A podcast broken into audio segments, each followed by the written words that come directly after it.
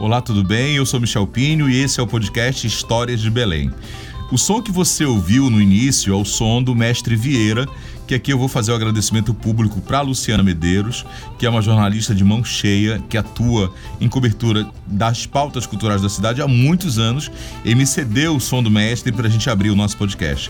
Antes da gente voltar para o nosso podcast, vamos escutar um pouquinho mais do mestre Vieira. Por favor, escuta aí. Que bacana.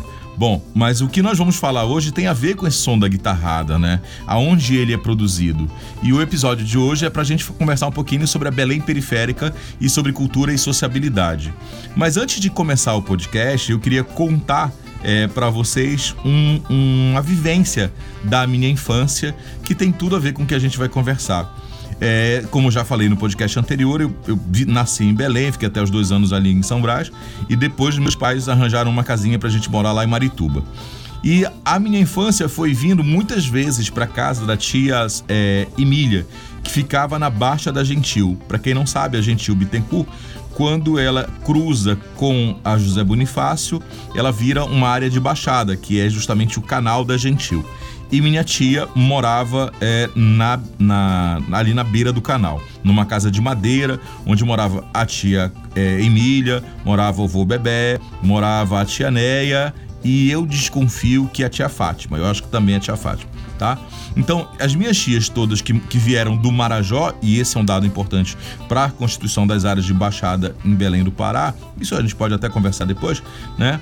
Elas tinham é, uma vida muito comunitária. Isso é muito bacana porque as lembranças que eu tenho é, com os meus primos é de viver uma rua sem asfalto, de pissarra, onde a gente utilizava essa rua para jogar bola.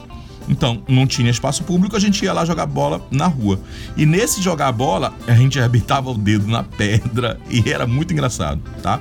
Uma outra brincadeira que também a gente fazia era sentar na ponte, né, que passava pelo canal da Gentil, pegar pedaço de pau, pegava uma linha, né, e amarrava nesse pedaço de pau e ficava brincando de barquinho.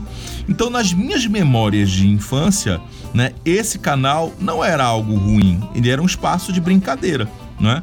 Então, na ausência da praça, o canal pra gente era esse espaço da gente brincar, tá? Eu queria dar esse relato porque eu vivi muito essas relações. E aí, quando eu pensei em fazer essa história é, desse, desse podcast sobre periferia, cultura e sociabilidade, eu procurei uma pessoa, que é uma pessoa muito querida, que é a Roberta Rodrigues, que é doutora em urbanismo e é professora da Universidade Federal do Pará, do departamento né, da Faculdade de Arquitetura e Urbanismo, e fiz uma pergunta direta para ela. É, Roberta, o nome é Roberta Rodrigues. Roberta, é, o que é periferia? Conceitua periferia? E ela deu uma resposta assim muito, muito, muito bacana. Escuta aí a Roberta que ela vai explicar pra gente. Oi, Michel. Oi, todo mundo. Bom, a pergunta feita foi o que é periferia. E vou tentar responder isso de uma forma bem é, objetiva. Bom, se a gente pensar em relação à cidade, o termo né, periferia vem sendo empregado para a gente fazer é uma alusão principalmente à, à forma de organização social e produção do espaço é, a partir de certas condições que normalmente são bastante precárias. Esse periférico ele não é necessariamente um periférico apenas geográfico, ele pode estar, estar e está muitas vezes realmente localizado em termos geográficos na, na, nos limites da cidade, né, que implica em questões, por exemplo, de distância do acesso a, aos centros urbanos, aos equipamentos públicos, ao emprego, é, enfim, há uma série de facilidades que a cidade proporciona, né? Mas esse periférico, ele é, na verdade, um, um, uma palavra bastante forte no sentido também de produção de grande estigma social, né? Então, o periférico, ele pode estar aqui muito próximo, como é o caso, por exemplo, na cidade de Belém,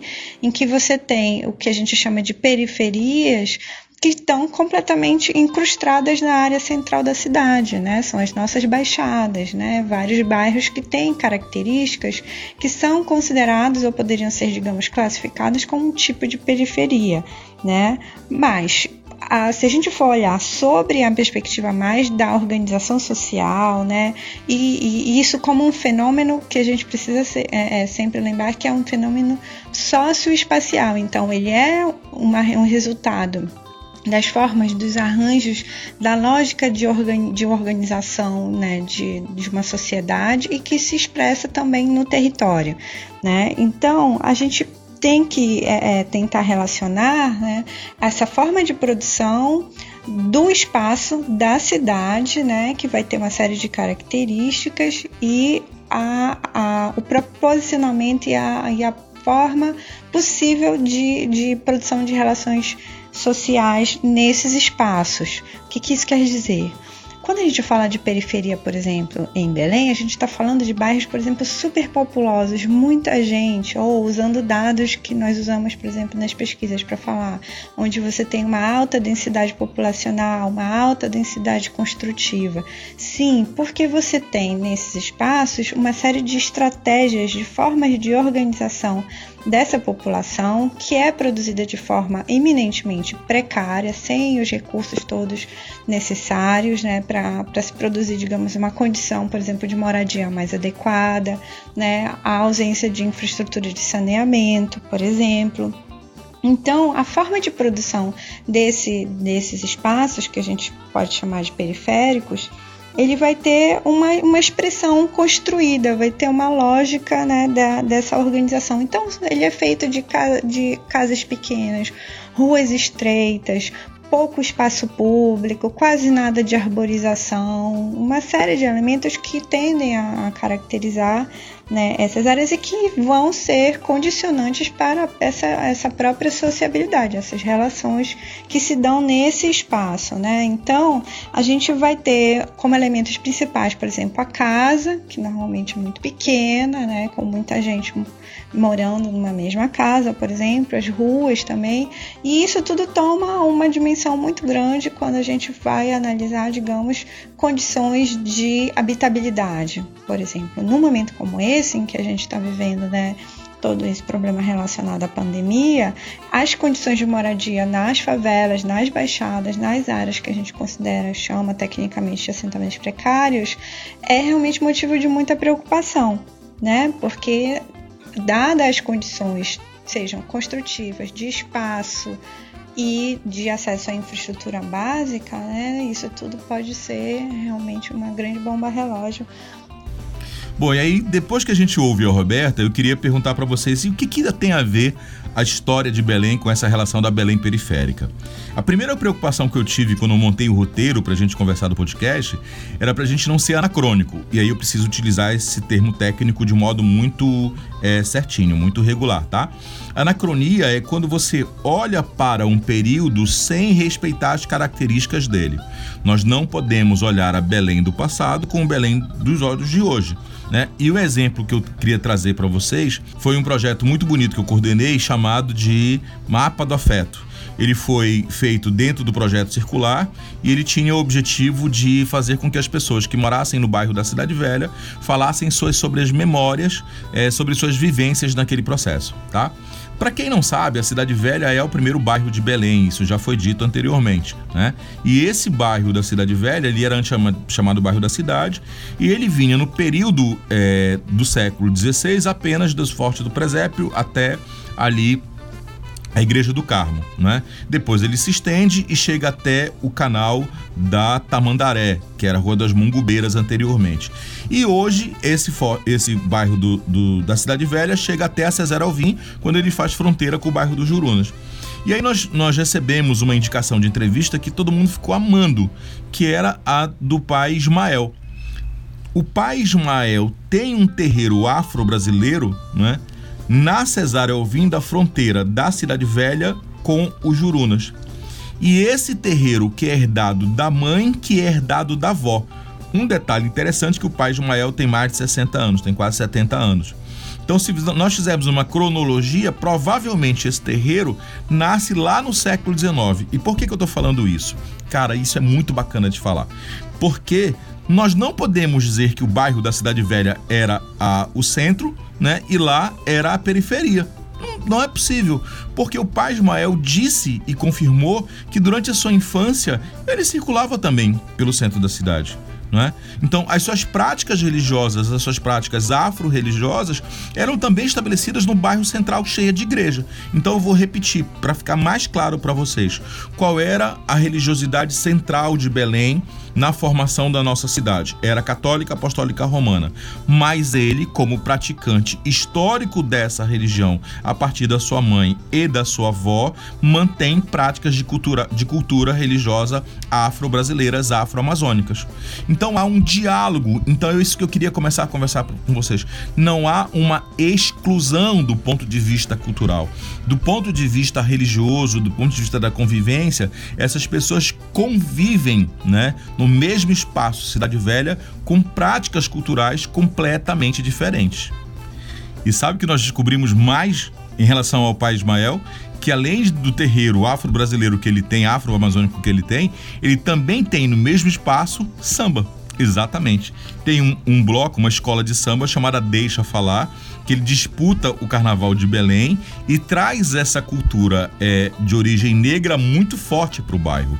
Então eu insisto, nós não podemos falar da Cidade Velha apenas como um bairro de produção cultural é, português, porque essa sociabilidade negra também está presente lá. Não sei se Bárbara Palha me escuta, espero que escute. Está aqui o convite para a gente conversar sobre essa escravidão no Brasil, é, na, na Belém colonial, lá no bairro da Campina. Bárbara, tá, tá feito convite. Se você está me escutando, entre em contato aí para a gente conversar. Tudo bem? Beleza? Então, olha, se eu estava falando de samba, deixa eu retomar aqui. Se eu estava falando de samba pra gente, eu queria retomar isso, porque esse samba também é um elemento constitutivo de outro bairro de Belém. Qual é outro bairro de Belém? O bairro dos Jurunas, tá?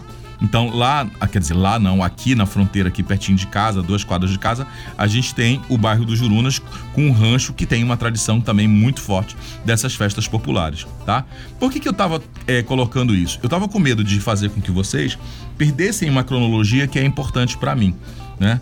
Então, na, na Belém colonial, lá na Belém do século 17, 18, né, e uma parte no início do século 19, você consegue ver que existiam construções de igrejas que eram feitas ora para a igreja, né, para parte de, de pessoas mais é, digamos, com maior poder aquisitivo, e um exemplo disso é a igreja de Santana, que é produzida pelo seu próprio Lemo, de, Land, desenhada pelo próprio, já ia dizer Lemos, olha a besteira que eu ia falar, né, do próprio Land, quando constrói a igreja, etc e tal, com seu projeto arquitetônico, mas a duas quadras dessa igreja é, de Santana, olha só o que a gente tem, já ali no século XIX. A gente tem a igreja de Nossa Senhora do Rosário dos Homens Pretos.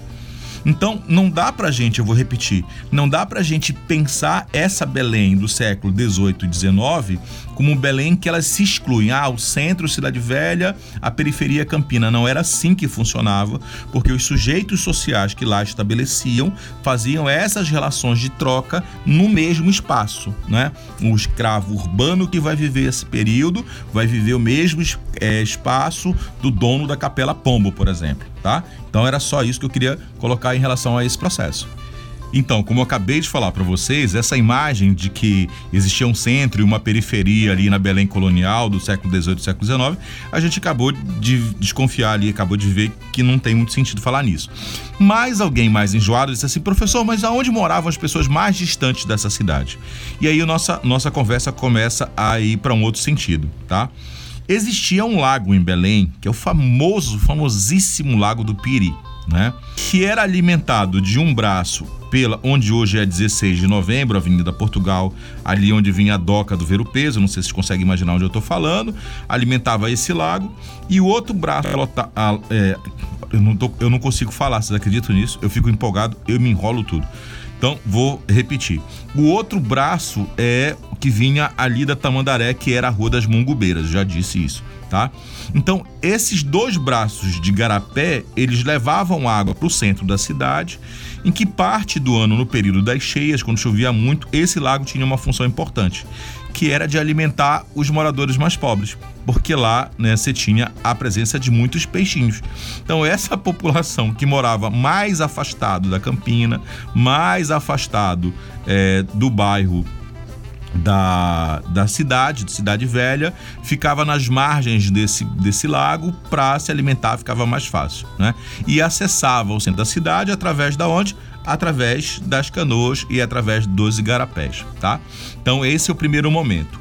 O segundo momento é que ali no século 17 para o século 18, do 18 para o 19, quem morava, quem morava mais afastado se bandeava, né, se colocava mais para o lado é, do Rio Guamá. E é exatamente onde a gente vai chegar na segunda parte desse podcast, que a gente vai falar do Guamá agora, que é o nosso bairro mais populoso, né? E mais periférico e mais cheio de cultura, né? Que a gente pode desconfiar, né? Claro que eu estou empolgado, existem os outros bairros que têm também uma expressão cultural muito forte, como Jurunas e Pedreira, mas o Guamá ele tem muito mais gente, tá? O Guamá tem uma história interessante e aí a gente vai puxar aqui uma relação bacana, que é a dissertação do José Espírito Santo, né? Então sempre pedem para colocar as fontes, eu vou colocar aqui a dissertação do José Espírito Santo falando sobre os bois bumbá. É, se encontra com facilidade, perdão, no é, programa de pós-graduação de História da Universidade Federal do Pará, tá? E lá o José Espírito Santo ele já coloca pra gente que a primeira vez que apareceu essa imagem do Guamá, ela remonta ao ano de 1728, como sendo uma sesmaria é, doada a Teodoreto Soares. E aí deixa eu explicar, porque o lado de professor de história fica mais forte que o lado do historiador agora, tá? O que, que é sesmaria? Sesmaria é uma doação de um terreno cuja obrigação deve ser feita para alguém produzir. Então, a coroa vai, entrega esse terreno para o Teodoreto e diz para ele produzir alguma coisa. Essa é a primeira vez que aparece essa relação, tá? Mas por que, que se diz que é o Guamá? Porque uma das margens do terreno do Teodoreto, adivinha onde é? Exatamente, o Tucunduba, né? O garapé do Tucunduba. Depois, e essa história já é mais conhecida, né? É, essa região já vai ser caracterizada por uma região dos padres é, mercedários, desculpa, é exatamente isso, dos padres mercedários para a, Santa, a criação de uma Santa Casa de Misericórdia, né? Isso acaba não acontecendo, a Santa Casa ela não se estabelece lá é, e se edifica naquela região entre 1814 e 1816 é, a colônia dos Lázaros e isso é muito bacana e eu espero encontrar algum colega historiador para a gente conversar sobre isso, né?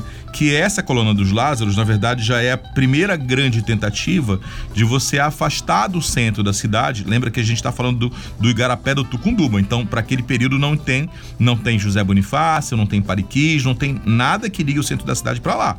Olha a anacronia, por favor. Vamos olhar com os olhos do período. Né? Então você tem naquele período o, a, a, colônia dos Lázaros, que era justamente para fazer com que essas pessoas que tivessem é, ranceníase, daí os lazarentos, né, ficassem isolados da cidade. Né? Há alguém que diga que o Guamá tem essa característica de ser um bairro com estigma, porque nasceu por causa desses hospitais, não sei o que. Eu particularmente discordo. Né? É, o nascimento desses hospitais não tem necessariamente a ver com o nascimento do bairro como a gente conhece hoje. Por quê? Porque esse bairro é, que a gente conhece hoje, ele tem um, a formação dele, né, especialmente na segunda metade do século XX somente. Essa ocupação que a gente falou aqui, do Hospital dos Lázaros, das Seis Marias, é a ocupação né, da beira do rio. A ocupação das ruas e das vias se faz através somente a partir do século XX.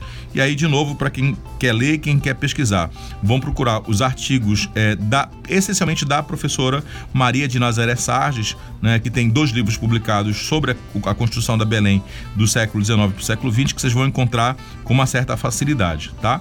E o que que gera esse, esse caminho? De um lado, a ligação do bairro de São Brás com os migrantes que vieram do Nordeste e ficavam no bairro de São Brás, foram se expandindo na direção do bairro do Guamá.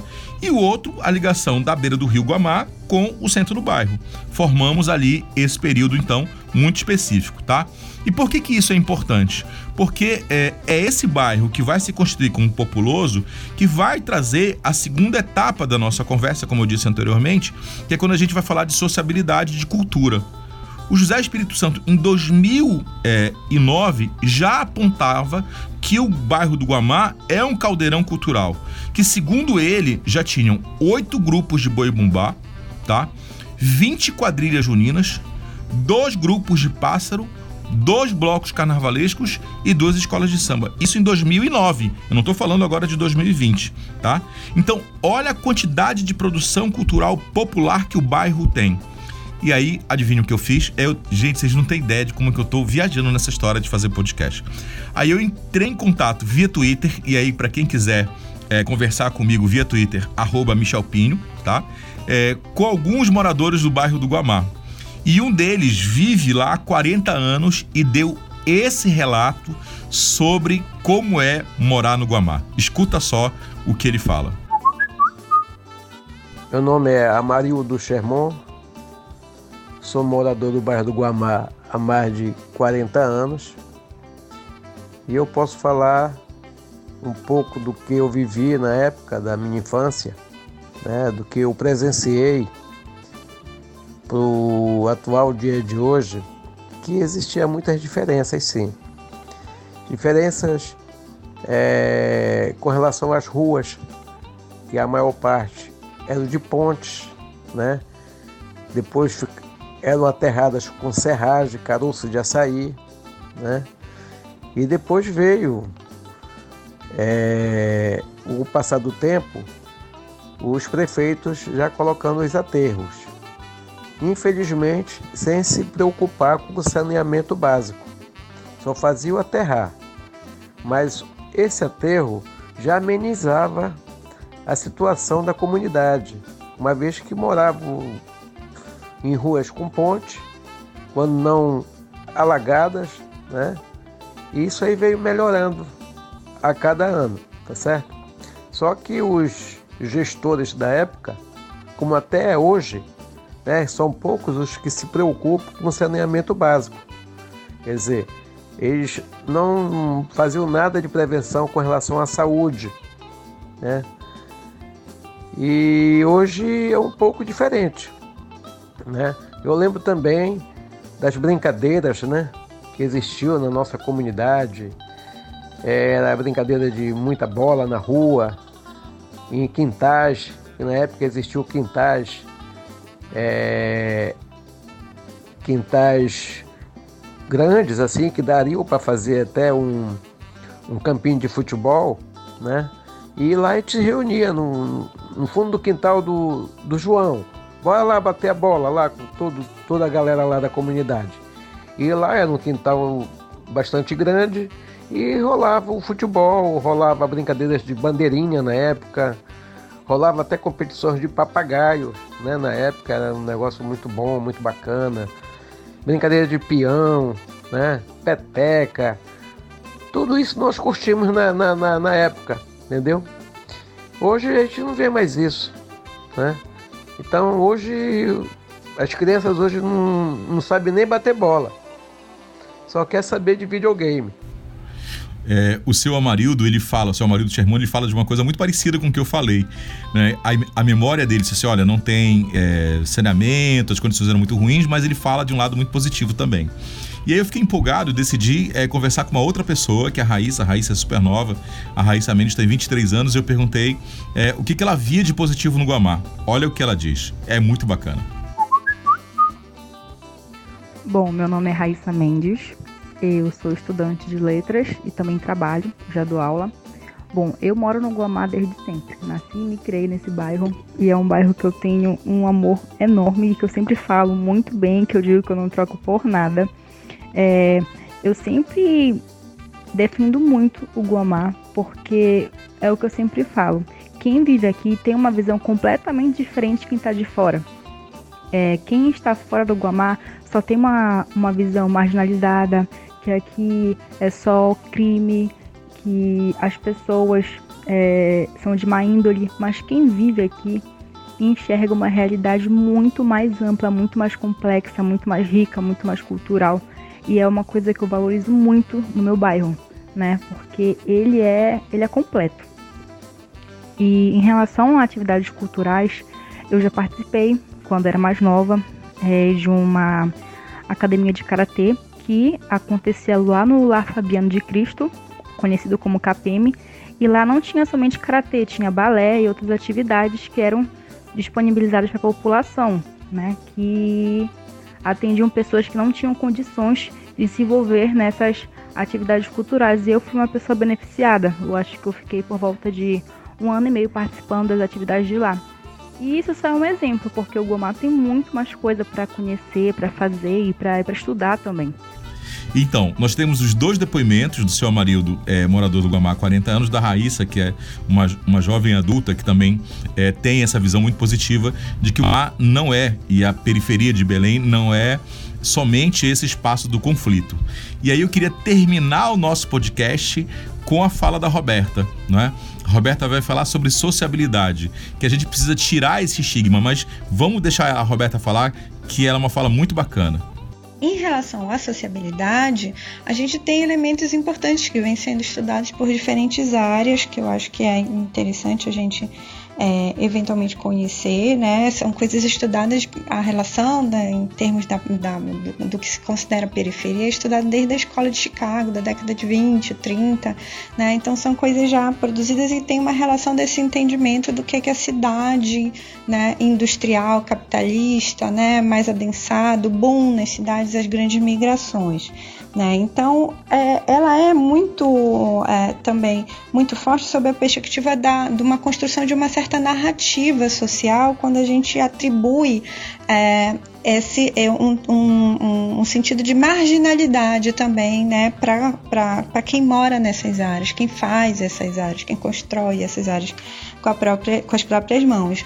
Então, esse sentido sociológico também, né, de, do marginal à margem, né, que quer dizer a margem, né, mas um sentido mais amplo, é, ela vem sistematicamente sendo utilizada também, né, e abordada dessa maneira, também como uma justificativa para a, a eliminação dessas áreas na cidade, né? Só que aí, sob a perspectiva da, da cultura, da produção cultural, da lógica da organização dessa população que está é, ali produzindo uma forma de viver, ainda que com muitas limitações né, e de forma precária, você precisa é, é pode perceber que você tem muito de, é, é, de uma experiência que é baseada em muita criatividade, muita inventividade e com é, a partir de uma experiência empírica muito forte de fazer as coisas com as próprias mãos, a cidade construída com as próprias mãos pelas pessoas, né? Com a ausência em grande medida do Estado, promovendo, produzindo, legalizando, né, organizando essa produção do espaço urbano. Né? E essa inventividade, essa lógica, ela organiza a, vida das pessoas nesses espaços. Né? É, a, é a relação que você estabelece com os vizinhos, né? um, um ajudando o outro, uma série de, de situações que é possível né, de você perceber que há uma, um sentido também de comunidade muito forte, que em alguns, em alguns lugares você consegue ter. Óbvio que você tem hoje todo um movimento que desestrutura muito disso, que é a questão da violência, do tráfico de drogas, né, e do, do crime organizado, né. Em muitas comunidades você hoje vive, na verdade, uma obrigatoriamente sobre uma outra lógica de organização e que impõe também novas regras, digamos assim, também de sociabilidade nesses espaços. Né? Então, é, é um tema super complexo, é um tema que daria para abrir, enfim, uma série de, é, de interpretações, trazer a, a, contribuição de outros autores, mas eu gostaria de terminar dizendo o seguinte, né? A, a forma como a gente enxerga a, a, a, periferia, né, ela tem que ser múltipla, né? A gente pode pensar sobre uma, uma lógica de, da precariedade, do que, do que não tem, do que falta, mas a gente pode enxergar também como espaços de grande florescimento da, da criatividade, né, de uma outra lógica de organização mais fraterna, mais do, num sentido mais comunitário e, e, e, que também tem uma, uma contribuição enorme para dar sob a perspectiva também da produção da cultura. Então a gente precisa ver esse lado brilhante também, né, do que, que é a periferia. Então, essa foi a Roberta Rodrigues, professora da UFPA. Obrigado, Roberta. Obrigada. É seu Marildo, obrigado, Raíssa, por participarem nesse modelo que a gente vai construindo, cada um vai mudando. Né? Agora a gente até tem entrevista no podcast. E eu queria dizer para vocês exatamente isso. Eu sou fruto de uma, de uma criação da minha, da minha vida é, infantil e adolescente em Marituba. Então eu sentia muito essa discriminação, né, da gente que mora nas margens. Eu queria, eu queria dizer isso para vocês assim. É, Belém não é uma cidade tão gigantesca assim para que essas margens não conversem com o centro da cidade. Óbvio que a gente precisa conhecer a história da cidade velha, de Campina, de, de do Reduto, da, do Marizal, mas também a gente precisa contar essa história do Guamá, a gente precisa também valorizar a história dos Jurunas. E é, olha que eu nem tô falando da segunda légua. E para aqueles que não estão entendendo o que é a segunda légua, já é a segunda parte de Belém, ali do final do século XIX em diante, que é Augusto Montenegro, e a gente não falou das ilhas, e a gente não falou do Mosqueiro, a gente não falou de Coraci, mas muito podcast para fazer, e eu tô muito interessado em continuar fazendo, tá? Obrigado é, pela sua audiência, obrigado por ter acompanhado esse podcast. Tá? Se quiser me achar nas redes sociais, arroba Michel Pinho no Twitter, Michel Pinho no Facebook, é, Michel Pinho no Instagram. Tudo bem? Então, esse foi História de Belém, comigo, Michel Pinho. Muito obrigado.